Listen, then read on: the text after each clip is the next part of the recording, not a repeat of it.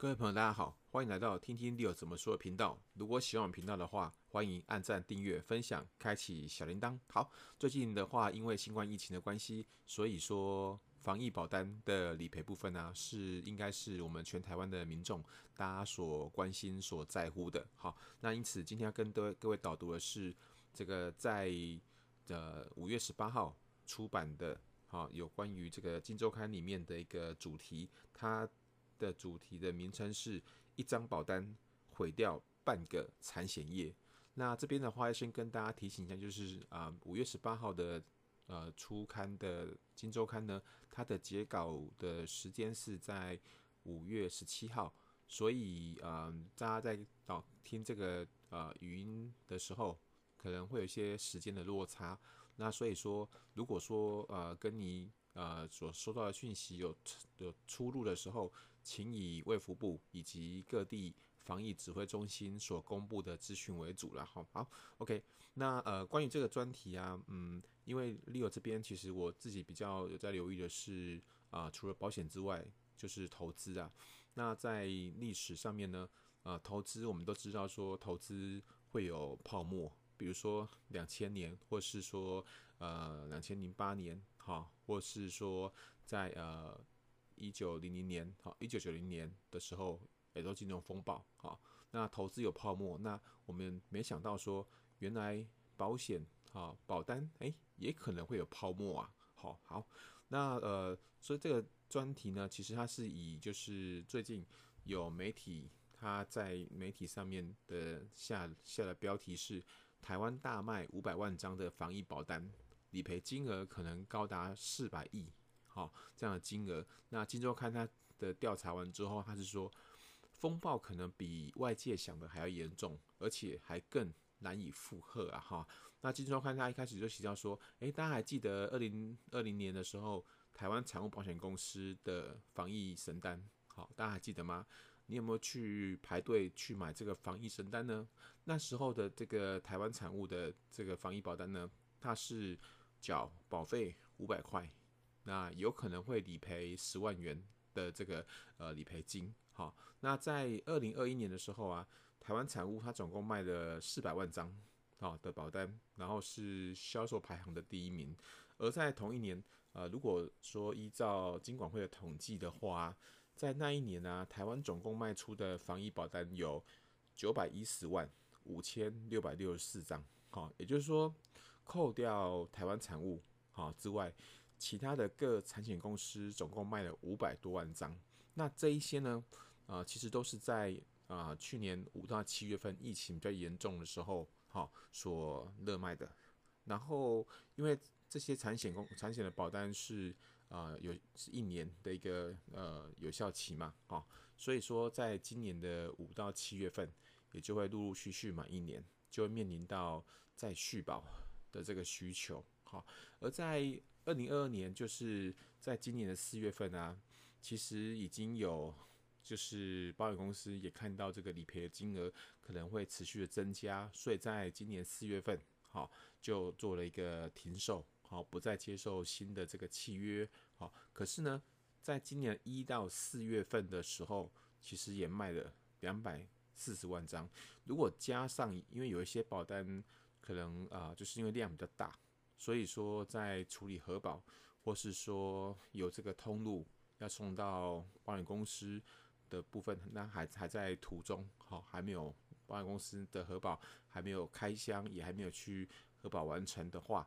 那估计有一百到两百万张。所以说，今周看他自己就是有去估计一下，如果他觉得保守来看的话，嗯，有效保单大概是在八百万到九百万张的。防疫保单，然后有去做一下试算哈，就是如果说两个情况，第一个是如果有百分之十五的保护有确诊的话，就是这八九百万张的保单里面，如果有百分之十五的保护确诊，然后每一张的平均理赔金额是如果抓四万块钱的话，那你要理赔的总金额就大概是五百亿，而如果百分之十五的保护确诊，然后每一张的的理赔金额平均五万块的话，那总总理赔金额就会来到六百多亿。好，好，这是第一个情况啊。那第二情第二情况则是假设保护确诊的比例提高到百分之二十。好，那其实这百分之二十其实也是啊、就是嗯，指挥官他他有所提过的，好，有提过的。然后每一张的平均理赔金额如果四万块的话，就总理赔金额会来到七百亿。而如果每一张平均理赔是五万块的话，那这个总金额就来到八百五十亿元。好，所以说目前接下来要观察就是说，嗯，有多少的保护确诊的比例。好，还有就是理理赔的金额这样子。好，那在今年的话，呃，就是在今年第一季，嗯，这些产险公司产险公司里面啊，第一大产险公司是富邦产物。好，那它在今年第一季的呃账面上的净值有四百二十三点一五亿元，而第二大产险公司则是国泰产险，然后它的呃账上的净值有一百四十五点七三亿元。好，那整个产险业，好，如果不算富邦产物以及也不算国泰产物的话，其他的十二家产险公司的净值总共有一千三百七十亿元，而这样的一个呃金额呢，如果用刚刚所试算的这些总理赔的金额来看的话，其实有很多产险公司。可能都已经面临啊存亡的这种呃生死关头了，好，那尤其是啊、呃、在这个疫情以来啊，嗯，像比如说在欧美，他们的这个呃确诊的比例有来到七成，而欧美呢，其实他们即便确诊的比例有到七成，可是他们也没有去提供这个防疫的保单给民众去投保，而在亚洲这边的话，好。除了台湾之外，另外一个就是泰国。那泰国它也有防疫保单，好，而且它卖的这个呃时间开卖的时间呢，比台湾还要早。而在泰国那边呢，他们也已经有三家餐饮公司已经倒闭了。好，那台湾这边啊、呃、卖的比较慢，而且同时也没有去啊汲汲取到这个。泰国的一个教训呢，哈，我觉得，呃，在整个文章里面，觉得是比较有点可惜的。其实都是一些呃有迹可循的一些呃征兆，好，那台湾的业者反而是没有去注意到这些征兆，呃，台湾的一个呃主管机关呢，哦，也很可惜，没有去注意到，没有去呃做一个好的一个监管。好，那防疫保单它为什么会有这个？呃，产险公司来推动防疫保单呢？其实这个缘起就是那起源，其实是来自于金管会保险局，它在二零二零年哈前年五月份的会议上面，那时候是由保险局长来主持这个会议，然后同时做了一个具体的决议，哈，就是啊，希望说台湾的产险业能够针对新冠疫情，好来提供这个防疫的保单，好，从从这边开始，才会有。这个台台产的防疫申单的陆陆续续其他业者的一个跟进，然后，然后在今周刊这边，他其实有去拿到有关于国际的再保险公司，他给台湾产险业的一些呃发文，好，那因为大家也知道说，其实保险公司它是呃来做风险分散，就是让透过众人的力量来把就是风险分散掉。然后个人透过保险公司来分散风险，那其实保险公司它也会透过国际的再保险，好来分散保险公司的风险，好。那金周刊他有去拿到就是国际的再保险公司，好，它的发文，分别是二月份的时候，瑞士再保他发给台湾的产险业者的文件里面有写到说，对于会受新冠疫情直接间接影响的业务，我们仍然严肃拒绝提供任何支持。我们将其视为无法管理的系统性风险，因此不可再保。希望您能理解。好，这个是瑞士再保发了呃公发了文件。好，那另外一个国际再保公司则是德国汉诺威再保，他也发了给台湾业者的是内容是这样写。他说，因为 Omicron 的到来。台湾有逐步对外开放的趋势，检疫风险将会比以往多很多。对于未来的确诊率，根据我们的实际经验，应该比您之前提供给我们的还要高出许多。好，所以以上呢是两两家国际再保公司发给台湾产险业的文件。那其实不管是业者或者是金管会，都有收到发文，但是都没有及时的踩刹车，好，让整个这个防疫保单呢吹出好大的泡泡。好，而保险公司其实就是在它本本质就是应该要去精算风险，好，所以说保险公司本身内部其实有所谓的风险管理部，好，而同时保险公司它在董事会那边也会设立这个风险管理委员会，好，但是这一次这两个关卡，好，完全都失灵了，哦，完全没有起到任何的一个作用，这样子，好，那。在这里面，其实，在整个事件的发展里面呢，哈，呃，台湾产物它有去公布的，它在二零二一年的时候，总共卖了四百零三万张的防疫保单，然后收进来的保费总共是十九点三亿元，而总理赔的金额，哈，有十九点六亿。如如果加上业务员的佣金，还有这些行政处理的费用的话，最后总结算来讲的话，台湾产物它其实是大亏了将近八亿元。好，所以台湾产物它在去年底其实就已经决定说，呃，保单哈客户的保单呃到期之后就不要再续保了，同时也停售了这些险种。因此，在今年台湾产物它就控制了它的一个亏损跟风险，没有再暴露暴露在更大的一个呃风暴之中。好，但是。啊，其他产险公司看到台湾产物，它在防疫承担这个部分大亏完之后，为什么其他保险公司还会想要来投入这样的一个呃防疫保单的一个销售呢？哈，嗯，金周刊里面是有提到一些原因，他就他就有做一个呃说明，就是台湾产物它的保单是缴五百块的保费，可以理赔十万元，好，那啊、呃、出险率。大概是千分之五，然后后面进来的保险公司，后面进到这个市场的保险公司就想说，哎，那我把保费提高一倍，好，提高到一千，好，一千元左右，然后理赔的金额呢减一半，好，这样一来一往，其实就相当于后进的保险公司，他把风险控管的比台湾产物还要高四倍了。好，他想说啊，这样应该妥当了，好，应该是不会出什么问题的。可是他们想不到的是，哈，台湾确诊率，它竟然从千分之五提高到百分之五，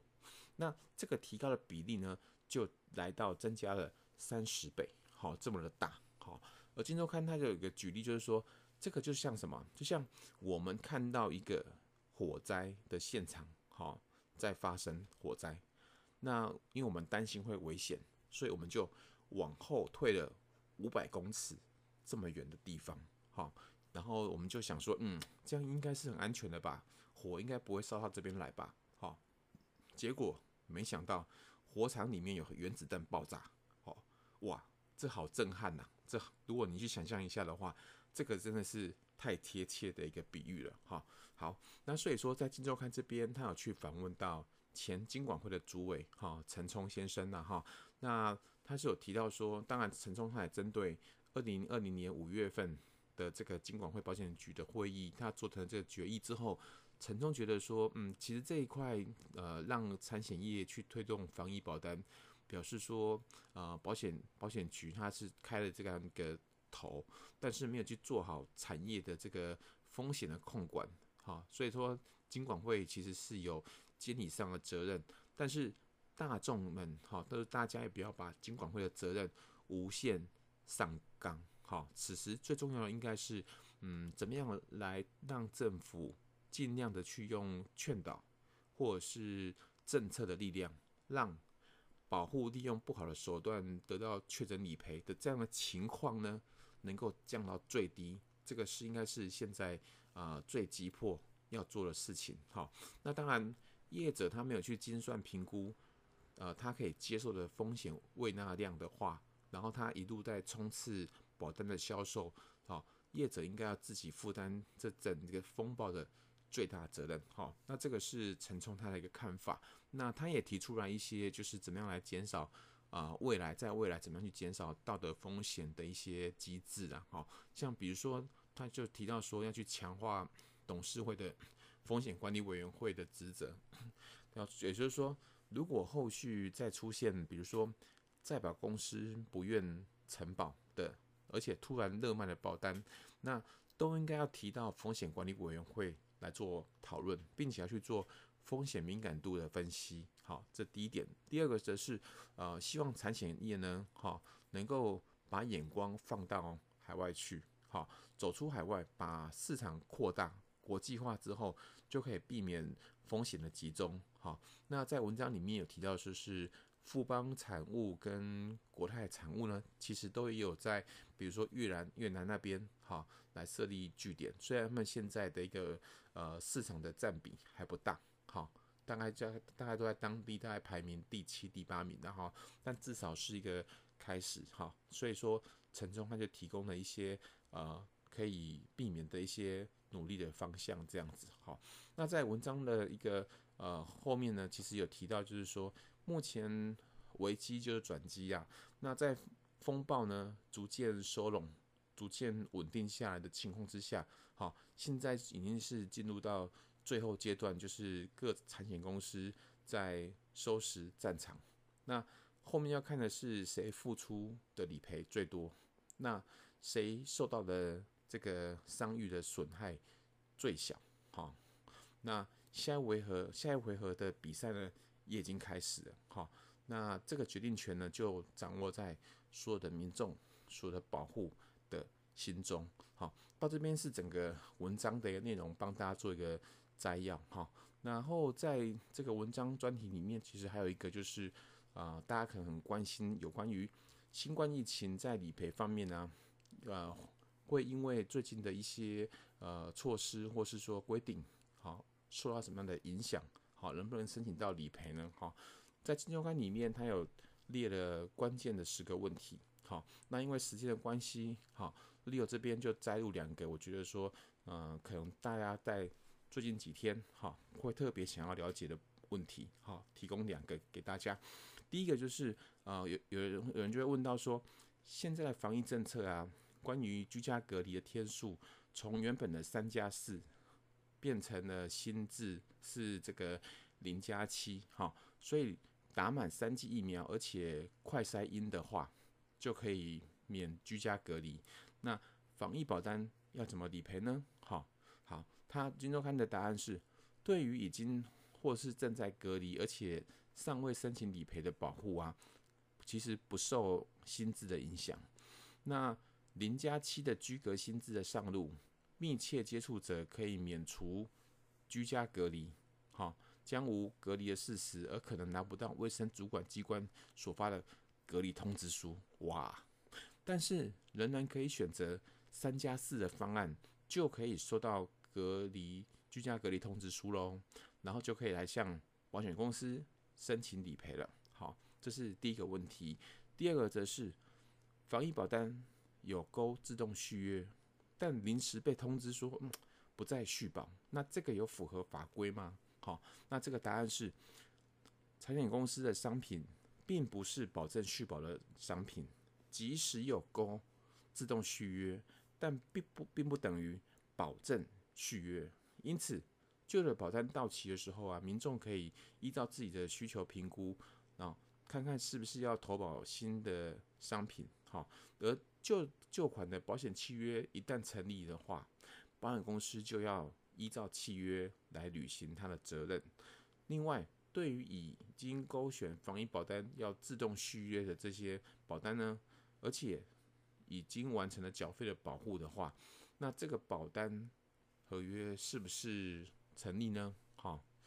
富邦产物它有有就表示说，对于富邦产物已经完成承保，而且签发保单出去的这些保户来讲的话，而且已如果已经寄发这个续保通知书给保户，并已收取保户的保费的话，这个保险契约啊就已经成立了。那公司呢就一定会依照保险契约来执行保障跟赔付，好，所以保护的既有权益是不受影响的，好，所以啊、呃，今天的一个呃，就是《金周刊》的专题的这个摘要来讲的话，呃，跟大家去 review 了一下为什么会有防疫保单，而防疫保单对台湾的产险业造成如何的影响，然后现在啊，借由金管会前主委陈冲的一个呃看法，也提出了就是未来如如何去预防啊，就是防范于未然。好，提供了一些方式，然后也摘录了两个有关于理赔权益的重要问题，然后也提供了解答。好，那以上呢是今天的一个呃，就是影片，希望说对大家在整个防疫保单的部分有更进一步的了解，也希望大家能够守住自己的权益，这样子。好，好，那如果说大家觉得说听听你有什么说的频道对你来讲有帮助的话，欢迎按赞、订阅、分享、开启小铃铛，那我们就下次见喽，拜拜。